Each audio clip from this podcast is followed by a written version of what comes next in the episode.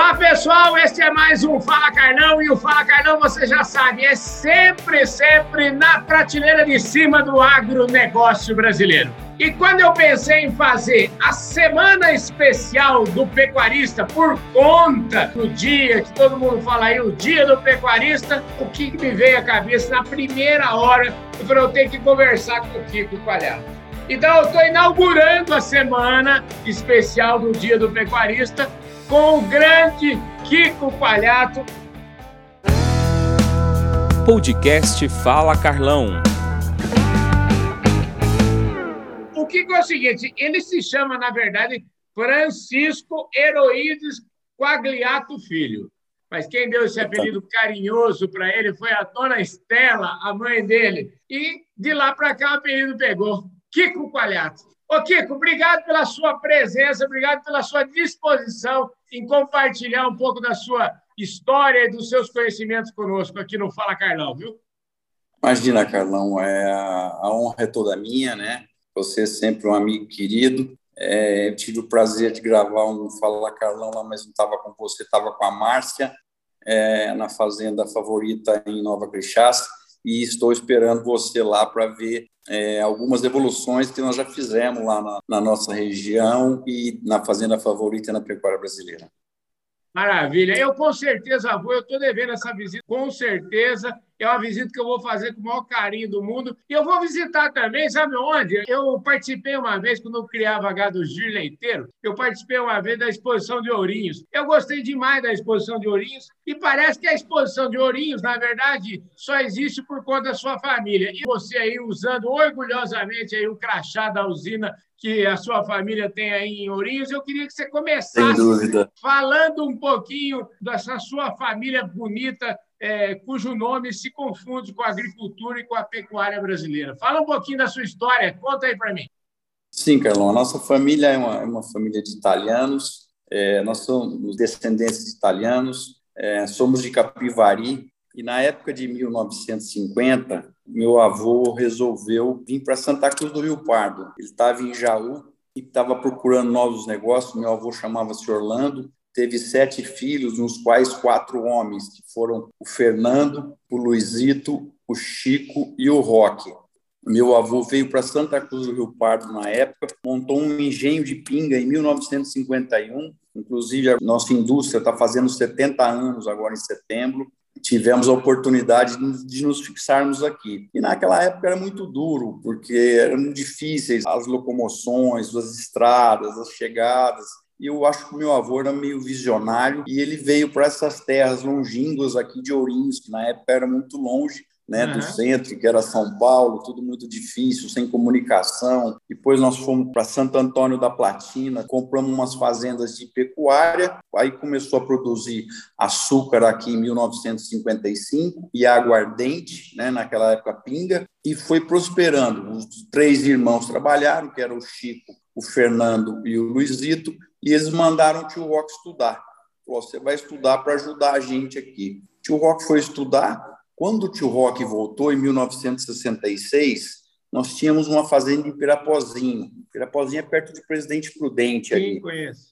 E na época de 1968, 1969, nós fomos convidados pelo governo da época a conhecer o Pará, que é, o Pará precisava ser aberto, que tinha o um lema esbravar para não entregar. Então, nós fomos conhecer o Pará, a região de Marabá, ali, Redenção, Conceição do Araguaia, nos meados de 1971. Como era o nome do dono do programa, Carlão?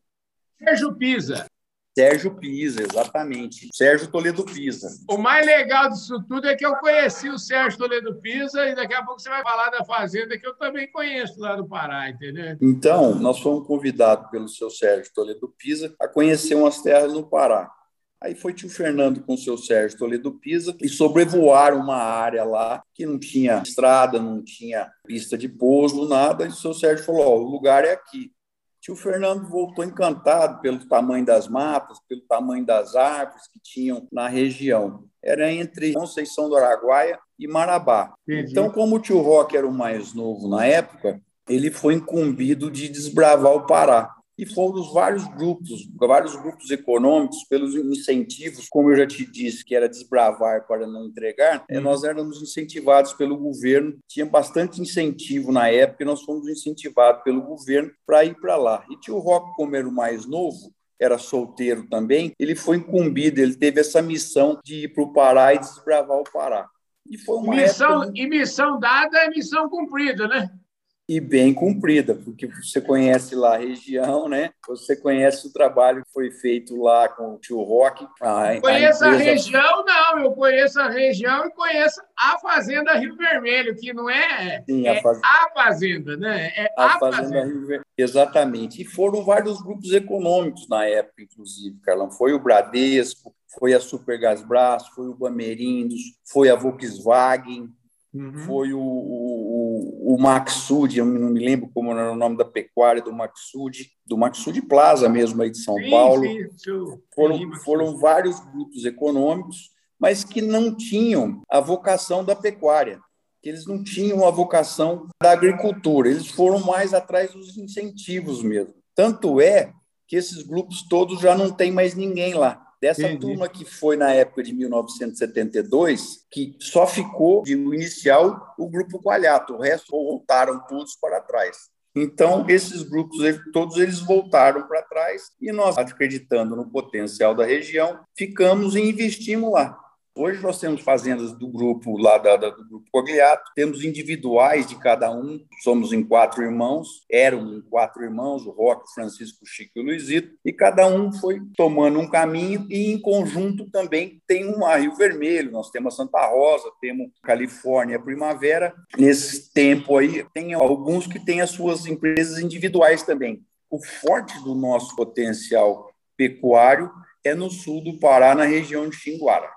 Maravilha. Para não dizer que você não falou, aí na região de Ourinhos, hoje vocês têm uma potência aí, uma produção de. Fala um pouquinho aí, como é que é a produção aí de. Só para dar um gostinho é, aqui, pessoal. Aqui, certo, aqui em Ourinhos, aqui em Ourinhos a família ficou, os quatro irmãos ficaram juntos, desde a inauguração da usina até hoje, como eu falei, vai fazer 70 anos agora em setembro. Nós uhum. estamos juntos produzindo álcool, etanol, energia, somos é, filiados à Copersucar, temos alguma coisa de pecuária aqui, mas é só para a gente não perder o costume com a, a, a bosta do boi. Vamos falar assim. É como diz no meu Paraná pai, é só... nós temos duas fazendas.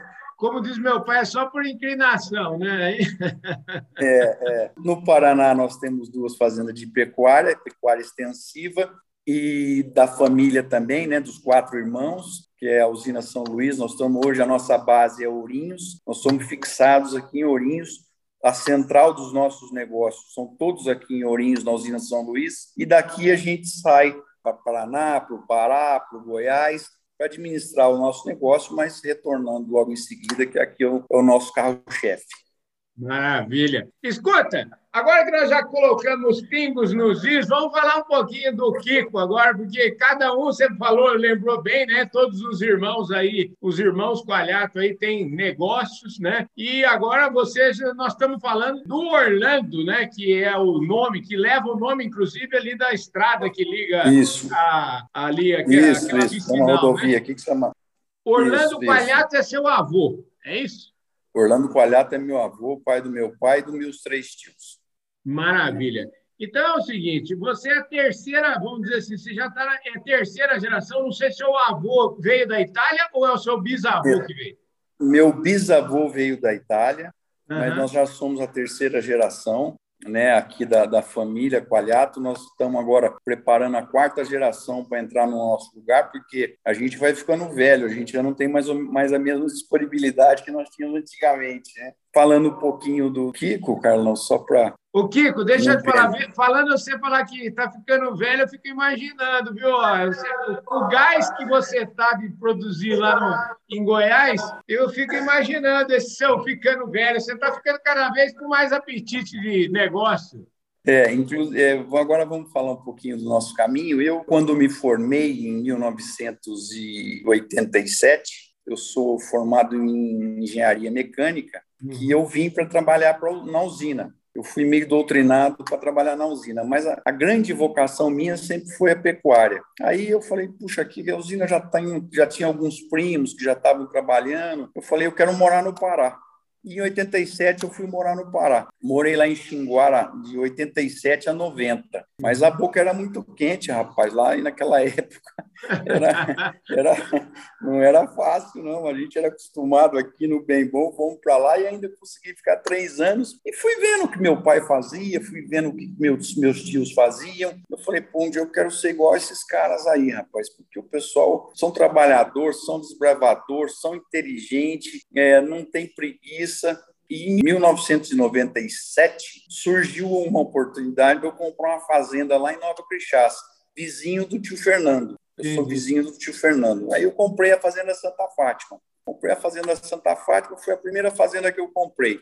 E trabalhando, comprando, vendendo boi, fazendo umas catiras, engordando um pouquinho, vendendo, e o negócio foi tomando uma, uma proporção que ficou, ficou grande. Para mim, na época, ficou grande no ano de 2010, aí eu estava com muito boi em pasto alugado, porque meu negócio era, a maioria do meu gado ficava em pasto alugado. E a nossa região lá, Carlão, na, na, na região de Nova Crixás, nós estamos ali no norte do Goiás, nós estamos paralelo ao Mato Grosso, no Rio Araguaia, ali.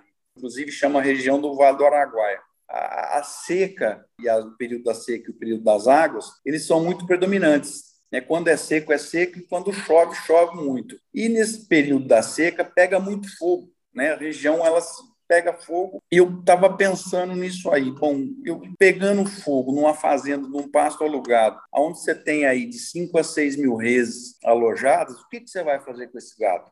Né? Eu falei, eu vou ter que inventar um negócio aqui que já já tinham bastante gente fazendo, a Fazenda Conforto você estava fazendo, é ali na nossa região, em séries, tinha o grupo Cotril fazendo os uhum. confinamentos. E eu falei, eu vou ter que fazer um confinamento aqui, porque se me acontece uma tragédia dessa, eu tenho uma estratégia. Não, graças a Deus, não me aconteceu nada, eu fui usando essa ferramenta do confinamento, do coxo, eu fui vendo tipo, cada, cada gado que como ele se adaptava no coxo, o que correspondia, quanto comia, quanto ele aproveitava disso, quanto que ele se beneficiava. Aí eu fui vendo, Carlão, que a genética de 20, 25 anos atrás, ela melhorou muito. Hoje a genética no Brasil é uma genética de ponta que ela concorre com qualquer lugar do mundo. E a parte nutricional também. Foi aí, há uns 5, 6 anos atrás, eu falei, gente, não vai existir engordar boi de pasto mais. Daqui hoje, vamos passar uma régua hoje. Se a gente fazer uma linha hoje, Carlão, daqui 10 anos não tem, você não vai terminar boi em pasto mais, uhum. porque você não vai concorrer mais com o mercado. O mercado está muito ágil. Com esse acasalamento de nutrição e genética, uhum. é, a pecuária ela evoluiu muito. Antigamente, para você pôr 18 arroba num boi, você demorava 4, 5 anos. Hoje a gente aproveita essa genética, quero até fazer um parênteses aqui, mandar um abraço para o meu grande amigo Eduardo Biagi, o Duda, que ele tem uma genética hoje do gado Nelore, que é um negócio fantástico. O ano passado eu comprei o gado dele do leilão todinho, eu comprei do primeiro ao último lote do leilão dele, todo mundo falou que eu era louco. Já que você tocou nesse assunto aí de genética, a genética é tão importante realmente, você falou, eu queria lembrar, né, o ano passado, da boiada de R$ 4.060, lá um lote de R$ 4.060, só tinha nego falando que precisava internar o Kiko, que o Kiko estava com algum problema mental, entendeu? Exatamente, exatamente isso aí, Carlão, que eu estava babando, que eu estava lavando dinheiro, eu falei, pô, queria ter dinheiro para lavar, pô. aí daqui a pouco, daqui a pouco, Carlão, isso foi em setembro do ano passado, vai fazer um ano agora, daqui ah. dois meses. Sabe quantos lotes eu tenho da carpa no meu coxo hoje? Fala quantos? Eu comprei, eu comprei 3.600 bezerros entre bezerro e garrote. Sabe uhum. quantos lotes da carpa eu tenho hoje? Fala aí. Quantos? Nenhum. Nenhum? Já, vai lá ver. Vai lá ver. Já morreram todos os bezerros da carpa. Rapaz. Queria ter comprado, era 10, 15, 20 mil bezerros dele. Porque o que corresponde é uma barbaridade, com rendimentos de carcaça que ninguém acredita. 59, 59,5, teve um lote de 61% de rendimento de carcaça um ganho diário de 1,7, 1,8, sabe? Uma pessoa é um Nelore precoce que não perde para boi nenhum. no mundo. Não é aqui no Brasil, não, no mundo. Inclusive, a gente está até restringindo as visitas lá nesse tempo de pandemia, porque uhum. todo mundo pede para visitar, para ver como é que é, como é que faz. Pô, eu vendi uma boiada esse dia, deu 7.600 conto, aí você faz a conta. Aí faz a conta, nós pagamos nós pagamos, na, na época do gado da carpa, saiu por R$ 3.600 na média, entre o mais novo e o mais zerado. E esse ano, a média de venda só do gado da carpa já é um absurdo. Então, hoje, nosso gado é 100% no coxo. A gente não, não, não engorda mais a pasto, aqui os ranchos não engorda mais a pasto. Com isso, aumentamos a, a lotação das nossas fazendas, que nós diminuímos o peso do gado, diminuímos os aluguéis, porque aluguel a gente tinha o, o, aluguel, mas o aluguel, Carlão, ele, ele não responde como responde dentro da nossa propriedade. Porque os pastos já estão um pouco degradados, o coxo não é coberto, a cerca já não é tão boa, mistura muito gado, sabe? O manejo é mais difícil um pouco. Então, o que nós estamos fazendo? Nós estamos tirando o nosso gado da fazenda mais cedo, levando para o coxo, aumentando a capacidade de lotação das fazendas, que já aumentou aí de 30% a 40% do, do volume em cabeças que nós tínhamos, e a hora chega no ponto ideal, ele vai coxo e nós vamos confinar o ano inteiro, 360 dias por ano, por não tem boi mais finalizando em guarda em pasto. A gente está muito satisfeito. Agora, eu estou tentando aqui, pensando um pouquinho no ser humano, você é uma mistura de um engenheiro mecânico que sabe tudo de número, com um apaixonado por um negócio que é a pecuária e que também sabe tudo de, de administração. É um negócio, isso tudo só podia dar certo, hein, Kiko?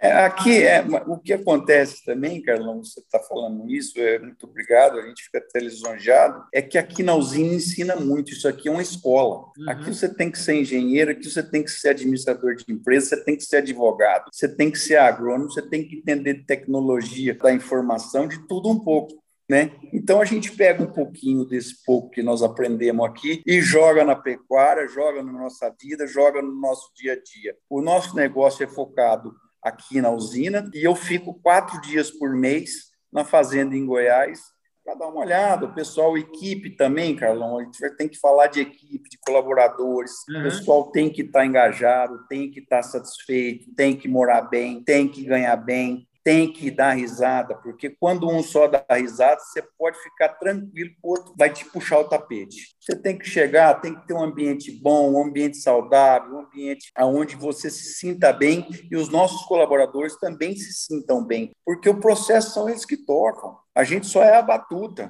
A gente só dá aqui, dá, só dá os nortes, você entendeu? Agora, o dia a dia mesmo da fazenda, aonde vai acontecer a, a integração da lavoura pecuária, aonde nós vamos montar um pivô, aonde nós vamos gradear, aonde nós vamos, não vamos gradear, vamos passar o, só o veneno, e ou terraciador, ou vai passar um subsolador, são eles que sabem, né? Porque você vai falar, você fica quatro dias por mês numa fazenda onde tem 35, 40 mil reis, você vai ver o quê? Você finge que vê, né? Você finge que vê. Ô, Kiko, ó, deixa eu te falar. Infelizmente, a gente está nos descontos já da nossa entrevista. Eu quero ter o um compromisso, eu nós vamos fazer muitas outras entrevistas ainda, porque eu adorei conversar com você aqui. Agora, eu queria fazer Sim. uma provocação, porque é o seguinte: o povo lá atrás que falou que você estava doido, você já deu os números aí. Quem quiser que faça conta aí agora, porque é, vocês vão ver. Sem dúvidas. Não é verdade? Agora, essa sua visão não é de hoje, né? Você é um cliente é, é, super, vamos dizer assim, um clientaço lá do Duda, da Carpa. A Carpa tem um rebanho de qualidade e já faz tempo que você compra muito gado deles, né? Essa compra, mais do que comprar um gado de qualidade, fazer essa aposta nessa genética, né, que eu não diria nem que é uma aposta, foi um investimento certeiro, você sabia exatamente o que você está fazendo. Eu queria que você associasse isso com a sua visão de Brasil agora, porque assim isso é coisa de gente que está aqui para produzir no Brasil e que acredita nesse país. E eu sempre falo que o agronegócio, eu sempre digo o Brasil por onde eu ando é o Brasil que sustenta o Brasil. Eu queria que você falasse um pouquinho sobre isso. Eu vou te falar o seguinte: o único lugar que fazia um churrasco, a revelia, era no Brasil.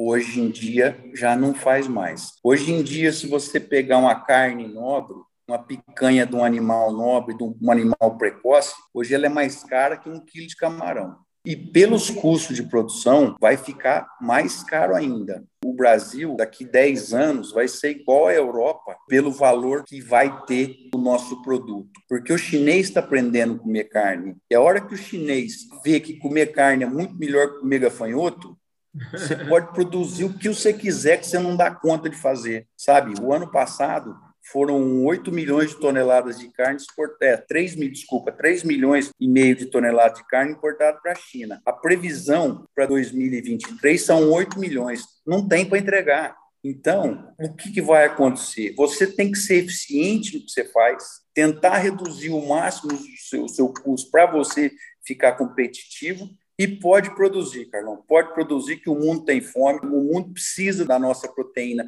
não só animal, como do, a vegetal, precisa do arroz, precisa do feijão, precisa do nosso álcool, precisa do nosso açúcar, precisa da nossa energia. E o Brasil concorre com um problema muito sério, Carlão. O Brasil concorre com o Brasil. Aqui uhum. dentro do Brasil, quem produz no Brasil hoje é um herói nacional. Tinha que pegar os produtores rurais e fazer uma estátua porque cada dia aparece uma surpresa com legislação trabalhista, agora está mais folgado um pouco, mas a legislação ambiental, ninguém preserva mais que o Brasil em índice de, de mato, ninguém tem tanta mata que nem tem o Brasil. E daqui 10 anos, Carlão, quem tiver uma árvore em pé vai ter que cortar e plantar no lugar daquela árvore, porque o mundo precisa comer e quem vai sustentar a alimentação do mundo é o Brasil.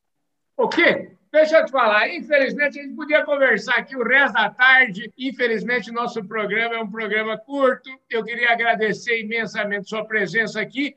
Tá bem, Carlão, muito obrigado, obrigado pela oportunidade.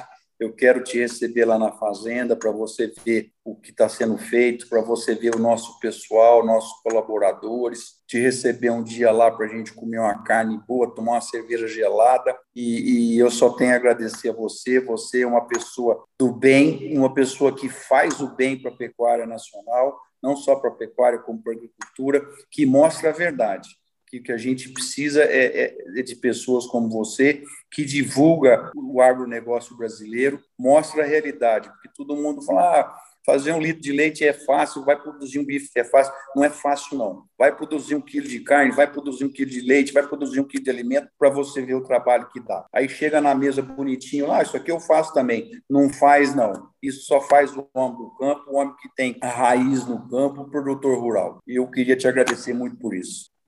Eu que agradeço. Deixa eu te falar, contar para o pessoal uma curiosidade aqui, viu? Eu já tive lá na Fazenda do Kiko uma vez, em agosto de 2014. Eu acho que o Kiko, na época, você não estava na fazenda, eu caí de chegar lá na fazenda num dos 26 dias por mês que ele não está lá, tá certo? Então eu fui lá na fazenda, é. é um negócio maravilhoso, uma estrutura extraordinária, e tem uma balança super profissional lá na fazenda. Eu me lembro, até hoje me lembro. E eu, naquela oportunidade, eu estava gigante mesmo, eu estava foi o auge do meu peso. E eu pesei, viu, Kiko? Eu pesei naquela balança, a única foto que eu tenho é na balança da fazenda do Kiko, eu pesei exatamente 160 quilos. Graças a Deus, hoje eu tirei a metade disso, só ficou 80, viu, Kiko? Mas foi lá na sua fazenda, viu?